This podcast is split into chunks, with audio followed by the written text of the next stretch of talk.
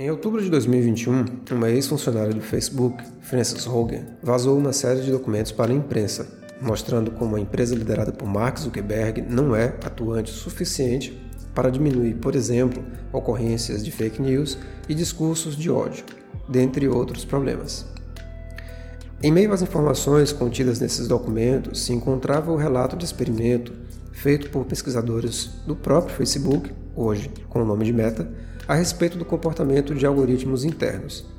O experimento mostrava que em apenas dois dias de existência, um perfil criado a partir do zero passou a receber sugestões para participar de grupos extremistas, daquele tipo que acredita que o ex-presidente norte-americano Donald Trump estaria buscando salvar o mundo de pedófilos e satanistas.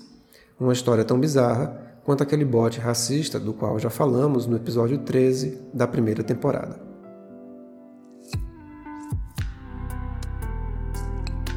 O que levou esse perfil zerado a ser assumido como potencialmente radical e extremista.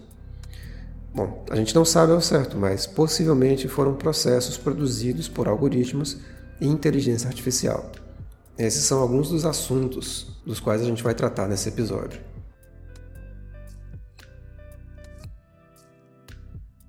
Quando falamos sobre inteligência artificial lá atrás, ainda na primeira temporada do podcast, buscamos pontuar algumas definições e características básicas sobre aquilo que se entende por tal termo. Por um lado, a IA, como a gente vai chamar como uma sigla, tem muito a ver com a ideia de fazer uma máquina aprender, entre aspas, sobre algum assunto e realizar alguma tarefa de maneira não mecânica, mas contextualizável, responsiva, baseada em determinadas entradas informacionais.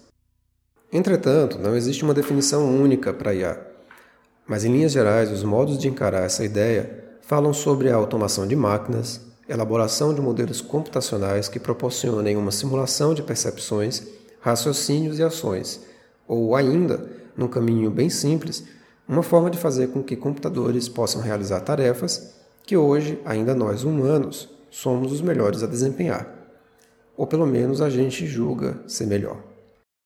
Isso significa mais ou menos que Sabe aquela atividade que você acha que ainda faz melhor do que um computador? Então, muito em breve, talvez o computador vá executá-la melhor do que você. Mas o que tem o design digital, ou o design de interfaces digitais, ou o design de produtos digitais a ver com a IA? É só uma questão de criação de interfaces, ou projeções de uso, ou interatividade barra interação? Talvez não tenhamos uma resposta clara nesse episódio mas pelo menos vamos buscar alguns apontamentos para o que virá nos momentos seguintes da humanidade e do campo do design como um todo. O primeiro passo para a gente visualizar melhor essas relações é entender o que houve de transformação com a chegada das tecnologias digitais e da formatação de uma sociedade em rede. O termo, apresentado por Manuel Castells no livro lançado ainda em meados dos anos 90, descreve um cenário em que se ressaltam cinco pontos principais Primeiramente, temos a informação como matéria. Diferente de outros momentos em que a informação era usada para atuarmos sobre as tecnologias, agora são as tecnologias que agem sobre a informação e também, claro, são alimentadas por ela, e não mais apenas sobre outros objetos, como carvão ou petróleo. Nesse passo, as relações comunicacionais e interacionais são mediadas por interfaces as quais atuam como meio de campo entre as pessoas que as manipulam e os bancos de dados onde as informações se encontram alocadas. Além disso, passa a existir uma lógica de formatação de redes. As tecnologias da informação permitem a expansão de conexões entre pessoas, instituições, empresas. Isso diante da praticidade, rapidez, agilidade e diminuição de custos em geral. Essas redes, por sua vez, apresentam flexibilidade. A própria morfologia dessas conexões se dá de forma não estruturada, não centralizada, de modo que ela possa se reorganizar à medida que se transforma. Essa, aliás, foi a característica básica de formatação da web e da internet. Por fim, temos um cenário de convergência. Tecnologias e práticas convergem para um mesmo ponto, de modo a ser complicado definir exatamente o que é um hardware e o que é um software, por exemplo, ou ainda se determinado serviço ou plataforma É um site, um aplicativo, ou as duas coisas, ou uma terceira coisa, e por aí vai. Sobre esse ponto, há algo de bastante curioso nos métodos e na produção específica do design e no modo como se projeta nessa área de atuação. Como nos diz Rafael Cardoso em seu livro Design para um Mundo Complexo, o design nasceu com o firme propósito de pôr ordem na bagunça do mundo industrial. Assim, esse campo de atuação se voltava à criação, desenvolvimento e produção de objetos físicos, os quais, no contexto de virada do século XVIII para o XIX, precisavam ser massificados, padronizados inseridos dentro de uma lógica produtiva. E a lógica daquele momento era da indústria massiva, ou seja, objetos iguais uns aos outros, produzidos largamente em números abissais na intenção de diminuir o custo de produção e aumentar a lucratividade. Nesse cenário, está muito claro que o design surge como uma ferramenta do capitalismo industrial. Formando-se no encontro de várias disciplinas, o design foi se configurando, naquela virada de século, como um braço desse sistema econômico e produtivo, o que perdura até hoje, mesmo não tendo sido exatamente uma exclusividade dele, e ainda que o próprio capitalismo já não ser exatamente igual ao seu formato inicial. No entanto, pensar em design na atualidade não é mais, nem pode ser apenas pensar nos objetos, suas formas, funções e meios de produção. Pelo menos desde a microinformática, o encontro do design com a computação se mostra como um choque que gera muitos estilhaços, os quais até hoje temos tentado coletar, juntar e identificar suas origens. Enquanto o design é um campo materialista em sua origem, a computação é abstrata, pois lida com objetos que só existem na memória dos computadores, e também porque lida com processos matemáticos. Esse encontro é de fato um choque conceitual muito importante, interessante e promissor.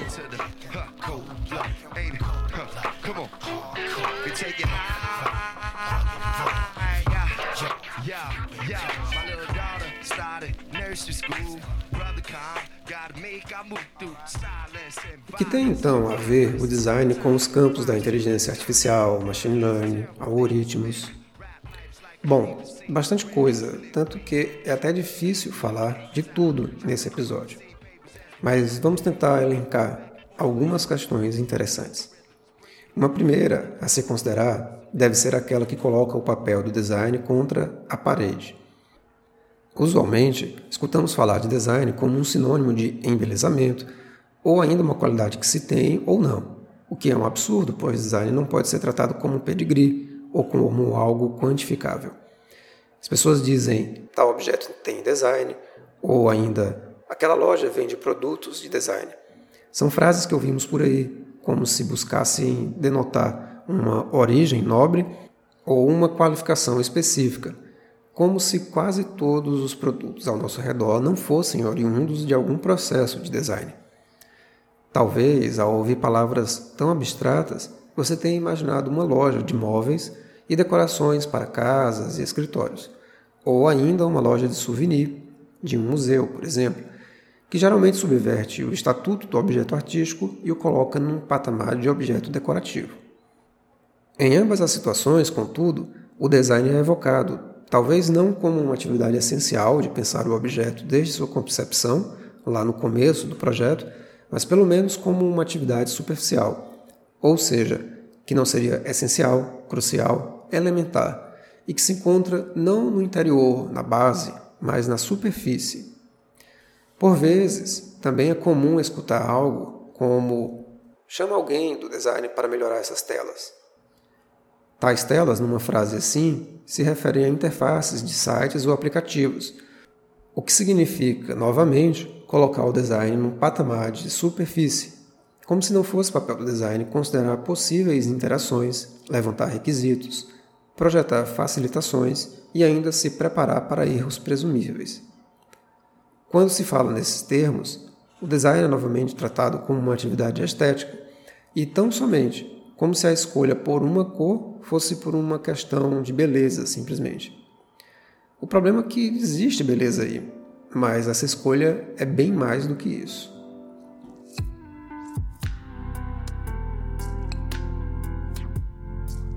que podemos ter a mais, portanto?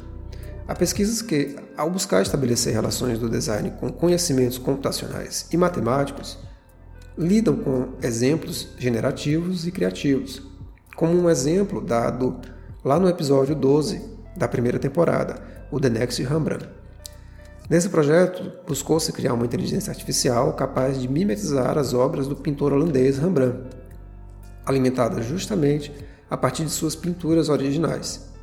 Aprendendo sobre os detalhes e o estilo do pintor, a máquina teria a capacidade de criar novas pinturas digitalmente, respeitando determinadas qualidades visuais que se encontravam ali nas obras executadas por aquele artista. Outros exemplos falam também da capacidade geracional de determinados algoritmos. É o caso de serviços como Logopone, Luca e similares, que a partir de alguns dados simples, como o nome da empresa e ramo de atuação, são capazes de criar dezenas ou centenas de opções de identidades visuais em poucos segundos. Sim, eu falei certo centenas de logos em segundos, que pode chegar a alguns milhares se você continuar rolando a tela. Aquilo que demoraria dias para ficar pronto nas mãos de um ser humano é apresentado em menos de um minuto na tela do computador. Se você quiser uma discussão mais aprofundada sobre esses exemplos, deixo como sugestão o artigo A Inteligência Artificial e o Novo Papel do Designer na Sociedade em Rede, de Bruno Lorenzo e Carlo Franzato publicado em 2018 na revista Design, Tecnologia e Sociedade. O link vai estar na descrição do episódio.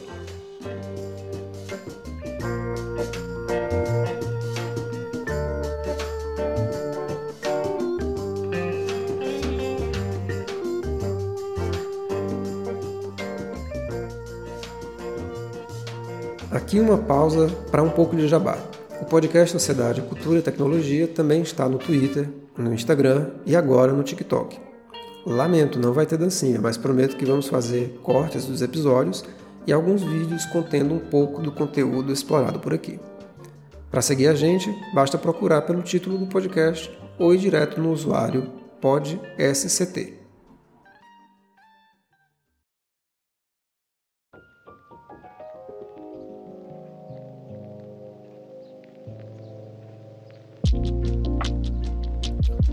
É claro que há uma discussão estética e ética bastante profunda quanto a esses algoritmos criativos, desde um suposto roubo de postos de trabalho de designers até um questionamento se o que eles fazem é apropriado, belo ou conveniente para as empresas. Mas não é o propósito desse episódio mergulhar nesse mar profundo. Primeiro que a beleza é uma faca de dois gumes e depende muito mais das narrativas em seu entorno do que de um valor intrínseco em si, Segundo, porque, mesmo as estratégias de design orientadas por reuniões, briefings, brainstorms, canvas, etc., elas não representam 100% de garantia de qualidade para os serviços de brand ou similares. E terceiro, há outros pontos tão delicados quanto estes a se tocar. Quando falamos sobre o papel de algoritmos e de inteligência artificial no cenário atual, falamos também sobre como código-fonte embutido em softwares podem mediar relações seja entre pessoas, seja das pessoas com objetos ou instituições, empresas e tudo mais. E creio que essas relações clamam por mais atenção do que o olhar funcionalista que se lança sobre alguns tipos de projetos. No dia a dia, a gente se acostuma a ouvir frases como o algoritmo do YouTube me recomendou tal vídeo, ou ainda não vou ouvir essa música porque não quero estragar meu algoritmo. O que seria então esse tal algoritmo? Em primeiro lugar, é preciso entender que não existe um algoritmo nos sites, aplicativos e serviços em geral, mas vários. Quando se fala que o algoritmo fez tal recomendação, seja muito boa ou muito estranha, o que se quer dizer é que um dos algoritmos, possivelmente o de recomendação ou personalização de conteúdo, teve uma determinada atuação frente àquela pessoa específica e seus gostos. Mas além deste, há vários outros algoritmos sempre rodando o tempo todo, seja no YouTube, no Spotify, Netflix, Gmail, Instagram. Mas o que significa algoritmo? E de onde vem esse termo? A palavra, pelo que se sabe, vem de um matemático persa chamado justamente Al-Khwarizmi, cujos trabalhos apresentavam métodos matemáticos indo-arábicos que formaram a base de operações dos processadores usados nos computadores. Assim, a palavra algoritmo surge das traduções de seu nome e de seus textos para o latim, que é base de idiomas como o português e o inglês, dentre outros. E daí veio o algoritmo, em língua portuguesa.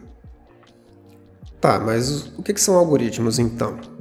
Algoritmo, de modo geral, é uma espécie de receita, um passo a passo, uma rotina a ser seguida segundo instruções bem claras, inequívocas, encadeadas e baseadas em dados iniciais.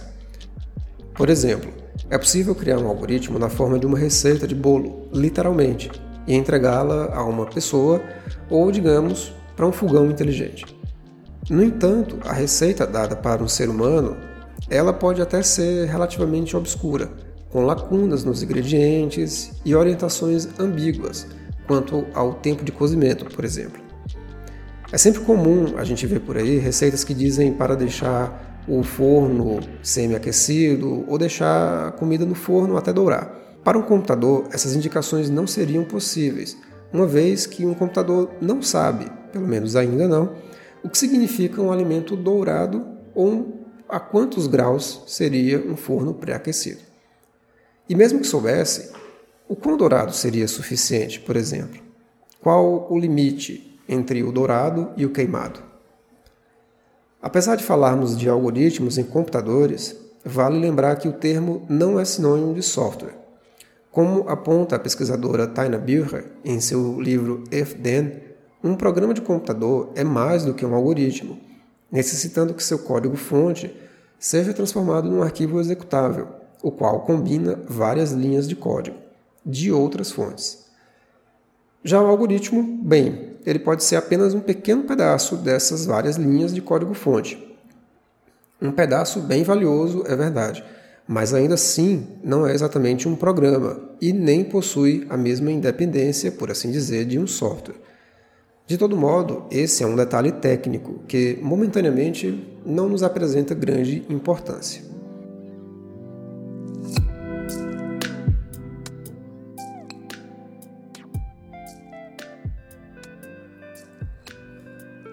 Quando compreendemos o algoritmo como um conjunto de passos a serem tocados em rotina ou diante de determinados cenários, fica fácil entender como eles são executados e a que se propõe. Por exemplo, você pode criar um algoritmo para um robô sair de um local fechado, desde que você também dê informações de sua posição inicial ou programe algum outro procedimento para que ele mesmo obtenha esse dado. Dividindo um determinado espaço em quadrantes, como num tabuleiro de xadrez, é possível dar ordens sobre como ele deve andar pelas casas, desviando de possíveis obstáculos em seu caminho até se deparar com a abertura em uma das paredes. Embora ele não saiba o que seja uma saída, nem literalmente, nem muito menos metaforicamente, e também nem mesmo talvez consiga distinguir se essa abertura é uma porta ou uma janela, veja, isso não importa, em seu sistema vai estar registrado um pequeno êxito. Deu certo, a tarefa foi executada com sucesso. Na próxima vez, dependendo de como o software e o algoritmo forem escritos, talvez essa experiência inicial seja transformada em dados que o possibilitem fazer a tarefa mais rapidamente, com menos erros, na menor distância e por aí vai. Ou seja, executar a tarefa com maior eficiência. O algoritmo, dentro dessa lógica, acaba sendo uma das decorrências do pensamento moderno. O sociólogo Zygmunt Bauman por exemplo, autor de várias obras baseadas na metáfora da liquidez, afirma que a modernidade se pautou numa batalha contra a indeterminação, desejando a todo custo o ordenamento e o controle sobre os processos. O arranjo do eixo cartesiano acaba tendo muito desse raciocínio, o que nos indica essa relação do padrão, da ordem e o design com seus esquemas de desenho industrial bebe muito dessa fonte. Parte das tentativas modernas de superar as indeterminações se deu com as classificações, hierarquizações e, em boa medida, o surgimento da ciência moderna segue essa sanha. Se observarmos bem, é precisamente isso o que fazem a biologia, a química, a física, as engenharias, a medicina e até uma parte das ciências sociais, por exemplo, especialmente aquelas linhas fortemente baseadas no positivismo de Auguste Comte. descrições e classificações do mundo a partir de seus próprios pontos de vista, além de prever e se antecipar determinadas ocorrências possíveis. Para a ciência, nada deveria ser inescapável aos seus olhos escrutinadores. Da mesma forma, boa parte dos algoritmos ao nosso redor também são baseados na mesma ideia, pelo menos aqueles que conseguimos suspeitar de suas existências. Por exemplo, atualmente parece ser impossível estar numa rede social como o Instagram ou Twitter sem que a gente tenha nossa experiência mediada por algoritmos. Em boa medida, porque o volume de informações produzidas por minuto é colossal, o que inviabiliza qualquer forma de fruição dos conteúdos de um modo não previamente estruturado. É aí que entram os recursos de personalização e recomendação, em geral tomando por base os algoritmos de aprendizagem de máquina. Aprendizagem de máquina, ou machine learning em inglês, é uma área de saber que lida com algoritmos que possibilitam o computador aprender sobre certas coisas sem que necessariamente a gente o instrua a proceder por tal aprendizado. Como nos diz o pesquisador Sérgio Amadeu da Silveira no livro Democracia e os Códigos Invisíveis, esses algoritmos funcionam a partir da correlação entre dados do passado em vias de criar padrões para que possam indicar tendências no futuro. São predições, portanto, efetuadas a partir de rastros deixados em algum momento anterior. Nada mais positivista, ao que parece. Intuitivamente, você sabe como isso funciona. Bastou ouvir uma banda fora do usual no seu serviço de streaming que da próxima vez você terá sugestões para ouvir álbuns ou playlists daquela banda ou de similares. Da mesma forma, basta ver um ou dois vídeos fora do usual no YouTube que em breve você vai perceber novas indicações similares àquela. É claro que não é tão simples assim, sempre há variáveis e muitas, como o tempo gasto naquele conteúdo ou ainda se você seguiu por outras sugestões parecidas. Mas o básico é mais ou menos isso mesmo. Nesse sentido, uma das principais preocupações que a gente deve ter enquanto estudiosos e produtores de algoritmos, por exemplo, e de sistemas e de redes de interação, se dá quanto à radicalização que os algoritmos podem produzir. Anos atrás, o ativista Eli Pariser lançou o livro O Filtro Invisível, em inglês The Filter Bubble, hipotetizando a existência de um possível filtro bolha a partir de instrumentos de personalização. Sua ocorrência carece de comprovações, mas, de certo modo, enxerga-se atualmente outras variações no mesmo sentido, como aquelas das quais já falei lá no início do programa.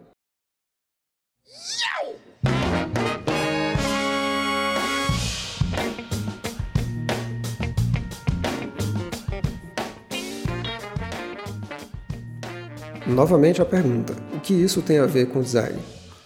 Tudo.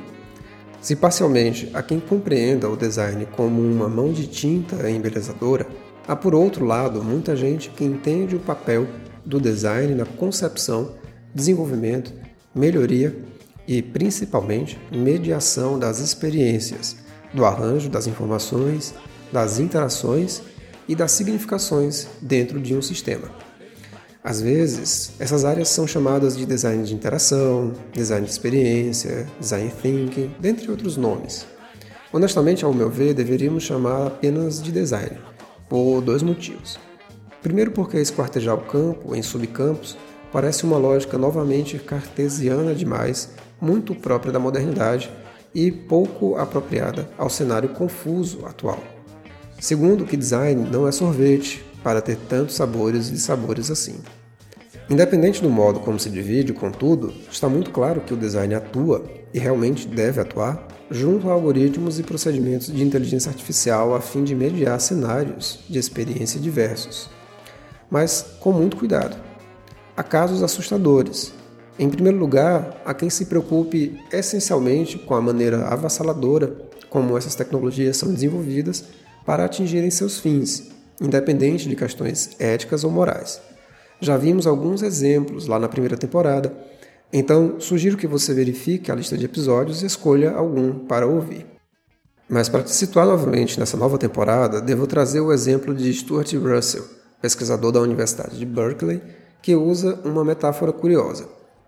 Em entrevista à BBC News, Russell fez a comparação da IA e dos algoritmos com um gênio da lâmpada, por exemplo, que realiza tudo o que seu mestre ordena dentro de determinados limites, claro, mas sem questionamentos críticos. No exemplo que ele deu, a pessoa que encontra a lâmpada pede ao gênio que ela a torne o ser mais rico do planeta. O gênio, na obrigação de atender ao desejo, procede de tal modo, não enriquecendo o indivíduo, mas empobrecendo todas as outras pessoas do planeta. Deu certo? Deu, mas deveria ter dado? Eu mesmo já vi vários colegas realizando pesquisa e desenvolvimento sem o mínimo de preocupação com esses pontos éticos, focados apenas no aspecto funcional da coisa e sem entender que suas soluções já vêm impregnadas de vieses, preconceitos e discriminações estruturais. Tampouco percebem que determinadas ações, funcionalidades, etc., são capazes de corroer bases fundamentais da sociedade, como a busca por equidade em qualquer contexto.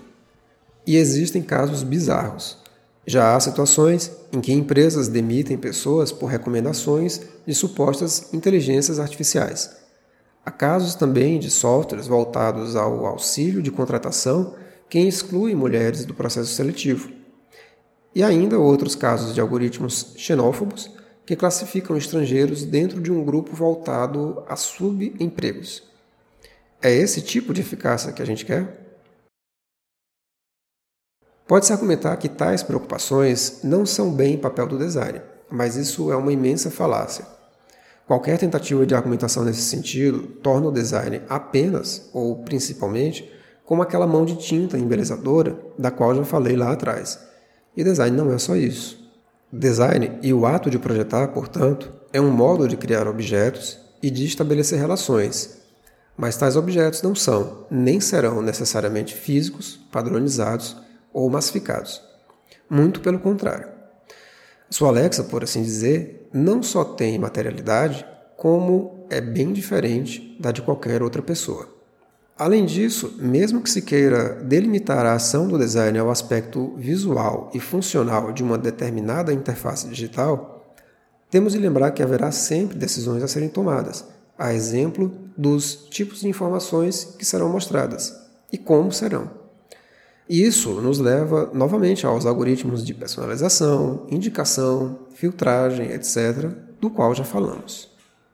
Se no momento inicial os estudos em IA estavam concentrados em processos de automação, ou seja, tarefas bem repetitivas que não demandam muita inteligência, apenas alguma medida de atenção, agora o campo minado da inteligência artificial e dos algoritmos apresenta um cenário minimamente frutífero. E há alguns pontos, ao meu ver, que deveríamos superar na tentativa de avançar essa discussão. Primeiro, sobre a perda de postos de trabalho. Isso, de certo modo, é inevitável, embora não seja desejável. Talvez você nem saiba, mas pessoas já trabalharam arrumando os pinos de boliche para que outras pudessem jogar. Também havia a profissão de acendedor de postes, Sim, os postes não eram elétricos, a iluminação pública era feita por meio de chamas mantidas acesas por óleo. Também existiam cortadores de gelo, enquanto não existia algo como freezer, e entregadores que levavam leite diariamente até as nossas casas e também telefonistas para ligar nossa linha à de outra pessoa. Segundo, especificamente sobre as potencialidades de criação do design, talvez seja o caso de ir além da discussão arte e design.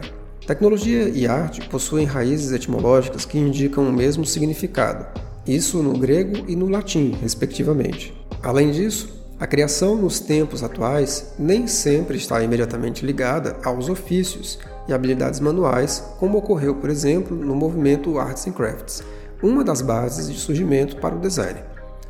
Se vamos criar por meio de lápis, de código-fonte ou softwares de modelagem, isso deveria se apresentar como um problema a priori? Terceiro, e talvez o ponto mais importante, o design, com suas várias técnicas, atua como mediador e modulador nas várias ações e relações do cotidiano. Pela ideia de modulação, segundo Sérgio Amadeu da Silveira, em seu outro livro, Tudo sobre Todos, Entende-se a realização de atividades de marketing, esforços de venda e ações similares a partir do conjunto de dados coletados e processados em momento anterior. E isso não é feito exclusivamente por pessoas, mas também por elementos não humanos. É precisamente aí que entram algoritmos e softwares especializados em filtragem e visualização de dados. Na impossibilidade de pessoas lidarem com quantidades colossais de dados, são objetos tecnológicos que fazem o procedimento por meio de uma modulação. Já pela noção de mediação, podemos trazer o pensamento de Bruno Latour, que compreende o papel de agência de qualquer entidade, seja humana ou não, como possível transformadora nas relações. Mediadores, assim, distorcem essas relações e modificam o significado daquilo que carregam. E eu não preciso ir longe para exemplificar. Você sabe que a mera escolha de uma fonte tipográfica, uma característica para um botão ou uma localização de um elemento aparentemente pouco importante numa interface pode trazer resultados assustadores quando comparado a outros arranjos. Pense comigo. Se existem hoje algoritmos e sistemas capazes de imitar um pintor já falecido, ou ainda capazes de criar centenas de logos em poucos segundos, o que poderemos ter no futuro próximo? Talvez um cenário em que teremos trabalho conjunto entre máquina e designer. Ou ainda um contexto em que a tarefa do design não seria mais a de materializar soluções, mas traçar estratégias mediadoras para sua concretização. Talvez tenhamos algoritmos capazes, não sei, de criar interfaces ou mediações completamente distintas para cada um de nós, quem sabe? Capazes de criar textos, áudios e vídeos personalizados? Capazes de criar deepfakes? Acho que essas já existem. Em boa medida, é preciso lembrar que desde a metade dos anos 90, alguns estudos centrados em IA já apontavam seus olhares para atividades consideradas essencialmente humanas, em geral, essas atividades estavam associadas à criatividade, ao arranjo único e singular de situações, à capacidade de improviso, dentre outras abordagens.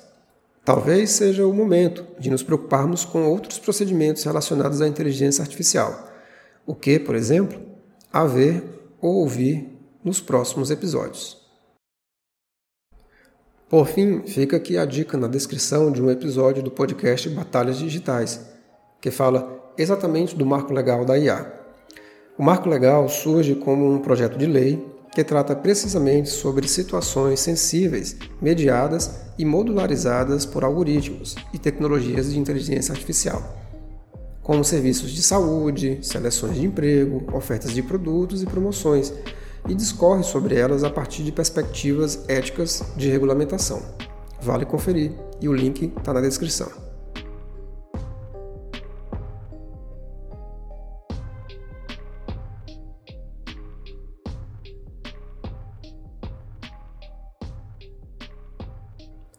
Eu sou o professor Paulo Vitor Souza e esse é o podcast Sociedade, Cultura e Tecnologia, projeto de extensão do curso de Design Digital da Universidade Federal do Ceará, campus Quixadá.